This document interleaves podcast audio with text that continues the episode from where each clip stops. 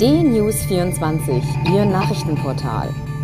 D-News24, informativ und meinungsstark. D-News24 finden Sie auch bei Facebook, Instagram, Twitter und als D-News24 TV bei YouTube. D-News24. Wir informieren, Sie entscheiden.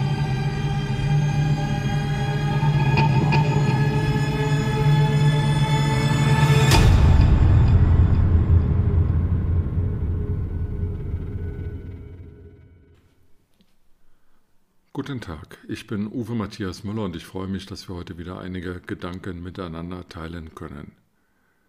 Das Robert Koch Institut hat extrem beunruhigende Zahlen veröffentlicht. Innerhalb von 24 Stunden sind 1129 Menschen an Covid-19 verstorben. Die Zahl der belegten Intensivbetten in den Krankenhäusern mit Menschen, die an dem Coronavirus erkrankt sind und dort behandelt werden müssen, steigt und steigt. Die Belastungsgrenze für die Menschen, die in den Krankenhäusern, in den Pflegeheimen, in den Altenheimen die Menschen betreuen, die an Coronavirus erkrankt sind, ist hoch, sehr hoch.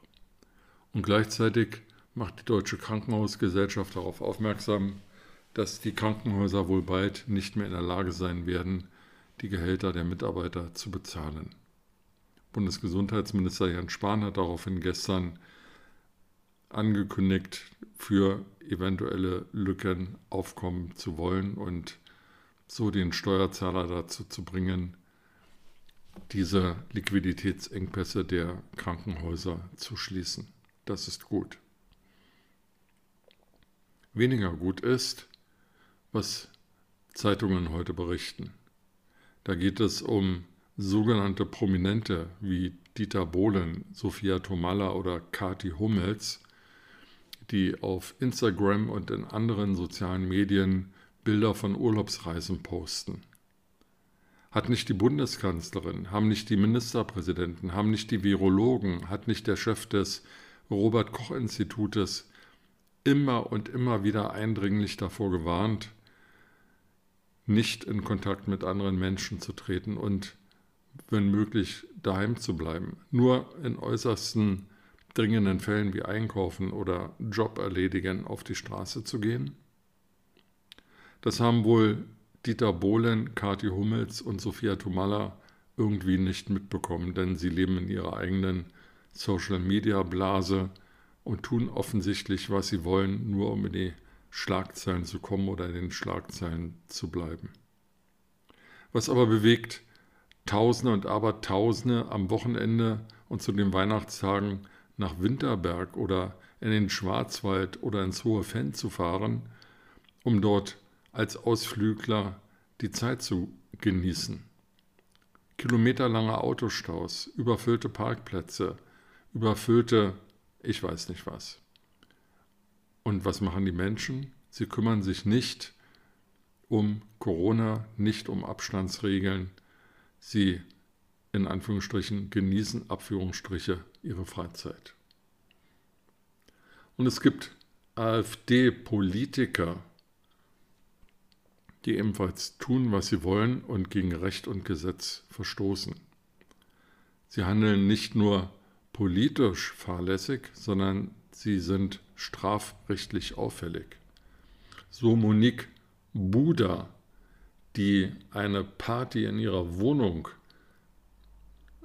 veranstaltete, die gegen die Corona-Regeln verstößt und als die Polizei dort auftauchte und die, diese Party auflösen wollte, fielen ihre Gäste über die Polizisten her, verprügelten sie, griffen sie tätlich an und ähm, ja, handelten total verantwortungslos. Mit dabei war auch ein Abgeordneter, ein Landtagsabgeordneter aus Brandenburg, Daniel Freier von Lützow von der AfD, der kräftig mitfeierte. Inwieweit er kräftig mitgebechert hat, weiß ich nicht. Aber offensichtlich hält ein Mitglied der, der AfD-Landtagsfraktion im Brandenburger Landtag es nicht für nötig, sich an Gesetz und Ordnung zu halten.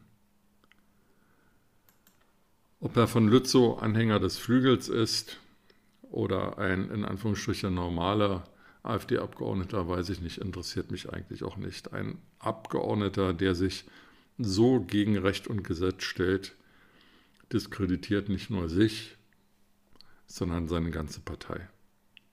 Und die Frage ist natürlich, wo ist hier Herr Meuthen, der mit seiner Brandrede auf dem letzten AfD-Parteitag ja so viel Wirbel äh, auslöste und davon ablenkte, dass er mit seinem revolutionären Rentenkonzept bei den eigenen Parteileuten nicht landen konnte. Ich habe von Herrn Meuthen zu dem Vorfall in Cottbus nichts gehört. Wischen wir aber diese blöden und nur uns herunterziehenden Ereignisse hinweg und bleiben wir bei den vielen Tausenden, Hunderttausenden, ja Millionen von Bürgern unseres Landes, die durch große Disziplin, durch große Opferbereitschaft, durch großen Einsatz dazu beitragen, dass die Coronavirus-Pandemie nicht noch viel schlimmer wird. Sie halten sich an die Spielregeln, die die Politik und die Virologen uns vorgeben. Sie handeln verantwortungsvoll und sie geben Hoffnung für eine aus der Coronavirus-Pandemie besser hervorgehende Gesellschaft.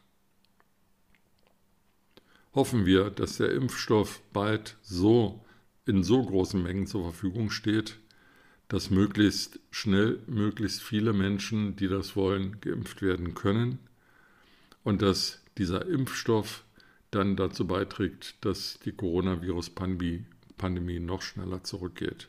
Und hoffen wir, dass die übertrieben Datenschutz fordernden Politiker und sogenannten Wissenschaftler endlich zur Vernunft kommen und die Corona-Warn-App des RKI so ausgestaltet werden kann, dass sie wirklich nützlich ist und wirklich hilft. Wenn all diese Faktoren, die Corona-Warn-App in verbesserter Form, der Impfstoff in ausreichender Menge und die Vernunft der weit überwiegenden Zahl unserer Bürger